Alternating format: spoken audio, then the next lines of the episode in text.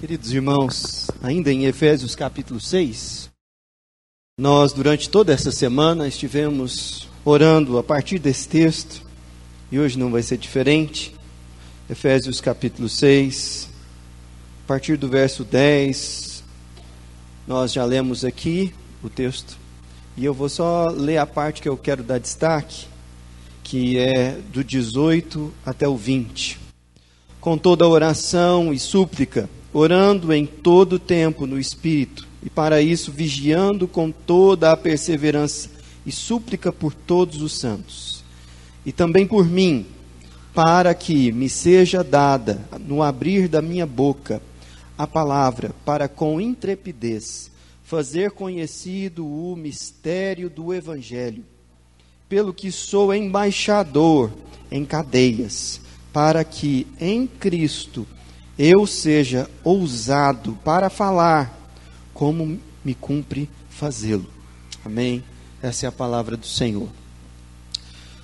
Nosso objetivo nessa semana, ao repetir propositalmente esse mesmo texto todos os dias, é produzir no nosso coração aquilo que a Bíblia chama de meditar na palavra do Senhor.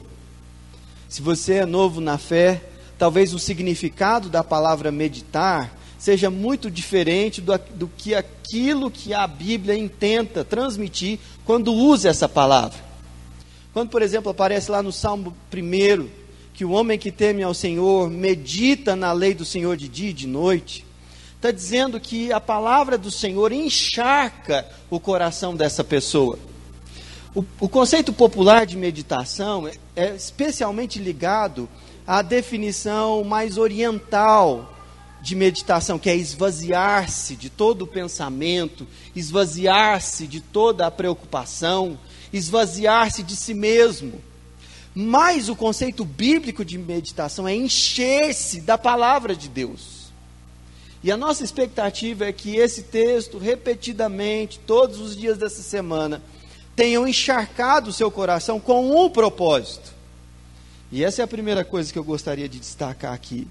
Para que a palavra de Deus seja o roteiro das suas orações. Orar a palavra de Deus é algo que nós aprendemos com o livro dos Salmos, com mais intuição. Porque o livro dos Salmos é um livro de oração, um livro de cânticos. Mas quando nós nos deparamos com, esse, com toda a Escritura, nós temos nas Escrituras um roteiro para orarmos. E a mim foi confiado o tema orando e batalhando pelos irmãos na fé. É muito simples perceber que esse texto aqui é um roteiro para nós orarmos uns pelos outros.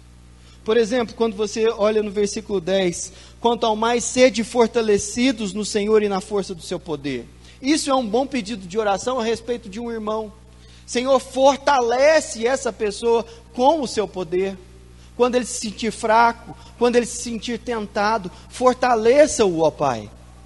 Um outro pedido é revista o Senhor com toda a sua armadura, porque ele está passando por lutas, e por aí vai.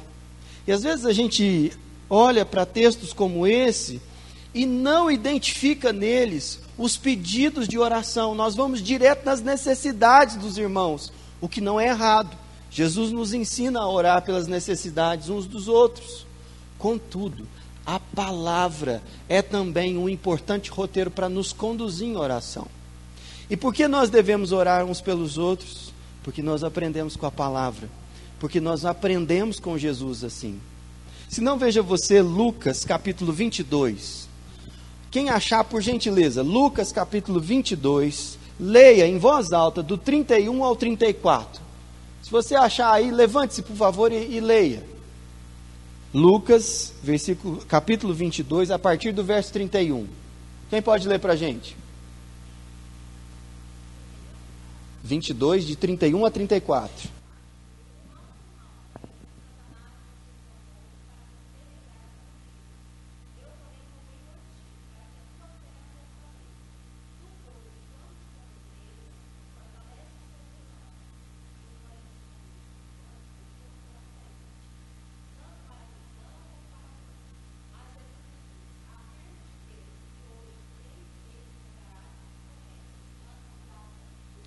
Jesus orava pelos seus irmãos na fé.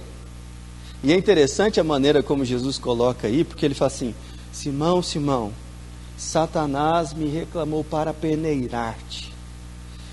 Jesus sabia que aquela situação da sua crucificação seria uma batalha espiritual para Pedro. E que o propósito de Satanás com aquilo era afastar Pedro do reino de Deus. Mas Jesus rogou por ele. Percebe? Nós oramos pelos irmãos porque Jesus fez isso. Nós oramos pelos irmãos porque os irmãos precisam disso.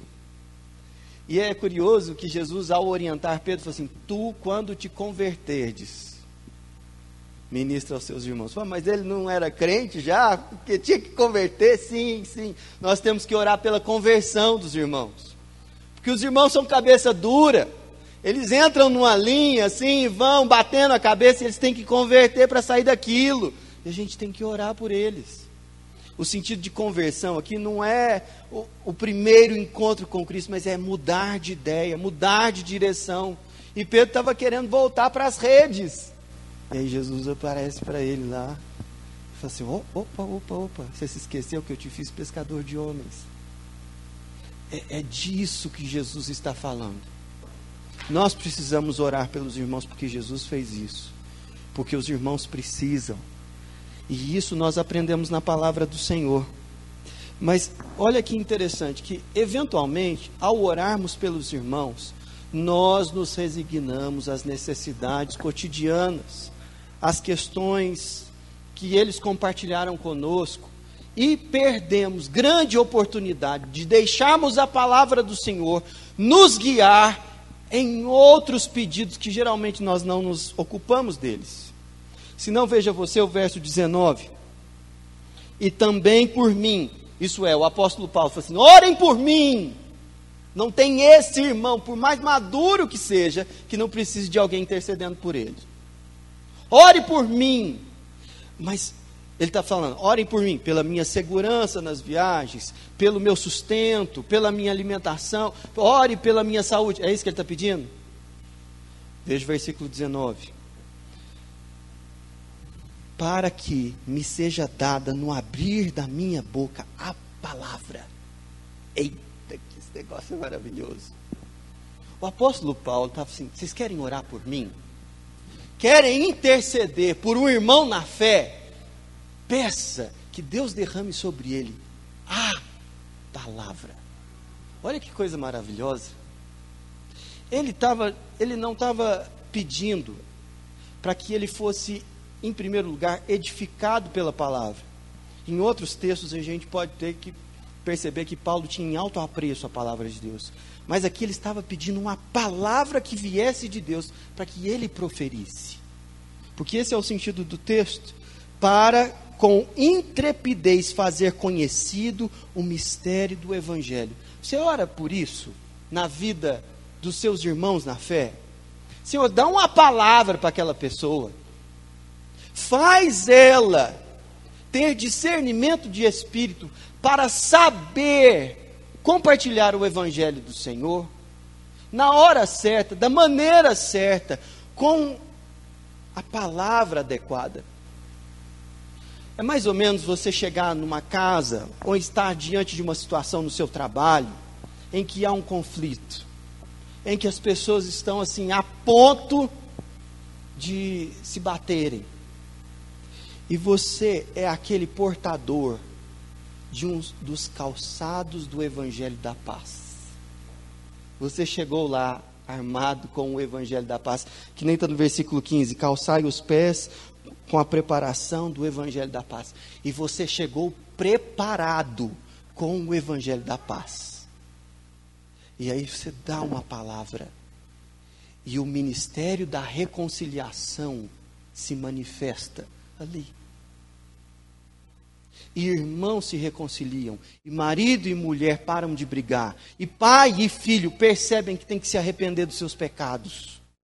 É disso que o apóstolo Paulo está falando assim. Orem para que eu receba uma palavra. Uma palavra. Você tem que orar por isso. Tem que orar pelos irmãos por isso. Você tem que orar pelos presbíteros por isso, pelos pastores da igreja por isso. Você tem que orar pelos seus filhos assim. Senhor, dá uma palavra para esse menino, que ele está indo para a faculdade hoje. Dá uma palavra para ele, para que no abrir da boca dele, com intrepidez, os mistérios do Evangelho fluam dele. Gente, isso é maravilhoso. E eventualmente nós somos muito medíocres ao orarmos, porque não temos a palavra como roteiro, especialmente para orar pelos irmãos. E aí ele continua, veja no versículo 20: pelo qual sou embaixador em cadeias. Você precisa orar para que os seus irmãos entendam quem eles são em Cristo Jesus. Porque há um, um dilema muito grande no texto. O apóstolo Paulo fala que ele é embaixador, isso é uma posição de honra. Ninguém é embaixador de uma nação por acaso. Esse é um dos concursos mais difíceis de se passar, o do Itamaraty. Ele está dizendo: Eu sou embaixador do reino de Deus em cadeias. Porque esse mundo não ama a Cristo. E nós precisamos orar pelos irmãos para que eles saibam quem eles são. Senhor, põe na cabeça desse menino que por mais que persigam ele, ele é do Senhor. Por mais que pressões sejam colocadas sobre ele, discutindo a identidade dele e resumindo isso apenas na sexualidade, mostra para ele que ele é do Senhor, que ele tem uma identidade no Senhor, que ele é embaixador do reino. Você tem que orar por isso, meu amigo. Vai Deus inculcar no seu irmão quem ele realmente é. E olha que interessante, mais uma vez, ele pede por ousadia para pregar o evangelho. Porque, pelo que sou embaixador em cadeias, eu estou no versículo 20, para que em Cristo eu seja ousado para falar, como me, como me cumpre fazê-lo. Para que eu seja ousado para falar. Peça a Deus para que seus irmãos na fé tenham ousadia ao pregar o Evangelho. Nenhum evangelista é um homem covarde. Nenhuma evangelista é uma pessoa covarde, porque precisa de muita coragem para abrir a boca para falar de Jesus. Mesmo num ambiente como o nosso, que não há perseguição institucionalizada pelo Estado, por exemplo. Mas o risco da ridicularização ou da indiferença é muito grande. E eu estou é, vindo de uma experiência muito assim especial com relação a isso. Nós estamos aí no final do ano, família se reúne no Natal, na passagem de ano, e tem sempre aquela ocasião de abrir a Bíblia e falar sobre o Natal. Família reunida e abrir a boca dentro de casa sobre o Natal, sobre o nascimento de Jesus. Você já parou para pensar o tanto que isso é difícil fazer? Às vezes o tanto que isso é constrangedor. Especialmente quando você tem familiares que não creem no Senhor e estão ali passando com você. E aí você fica. Porque você sabe que você está sendo julgado. Ou no seu ambiente de trabalho, você vai fazer uma devocional. Uma coisa é falar aqui, está todo mundo sedento pela palavra. Outra coisa é você abrir a boca na frente de quem não crê. De quem às vezes zomba da fé. Precisa de ousadia para fazer isso. E às vezes nós somos muito tímidos.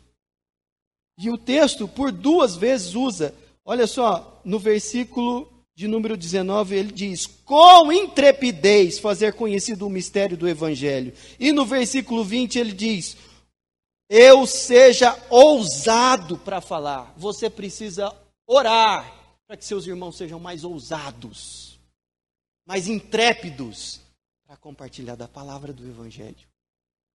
Nós só seremos uma igreja evangelista quando formos uma igreja de oração uns pelos outros, para que Deus derrame a palavra, para que Deus nos dê ousadia, para que Deus nos faça intrépidos na pregação do Evangelho. Gente, isso é muito mais do que simplesmente orar por saúde, orar por bem-estar, por aquele emprego, pelo passar num concurso. Nós podemos fazer isso também, devemos fazer. Mas quando a palavra é o nosso roteiro, a gente ora por muita coisa além disso. Eu gostaria de desafiar você nesse momento a fazer justamente isso. Nós vamos orar uns pelos outros. para que Deus nos ensine a orar segundo a Sua palavra, para que Deus derrame uma palavra no irmão, para que ele fale com intrepidez, para que ele seja ousado no pregar e que os mistérios do, do Evangelho sejam revelados através dos irmãos, uns aos outros. E nós tenhamos mais irmãos, porque a família vai crescendo. Amém? Feche os seus olhos. Feche os seus olhos. E comece a interceder.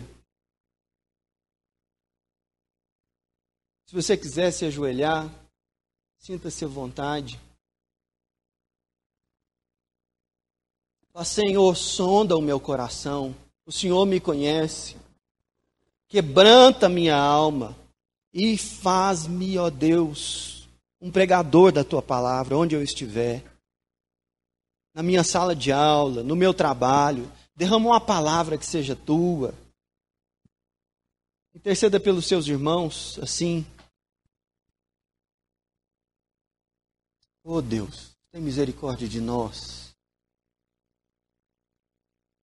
Derrama, Senhor, uma palavra que seja tua na nossa boca. Em nome de Jesus, Pai. Podem se assentar.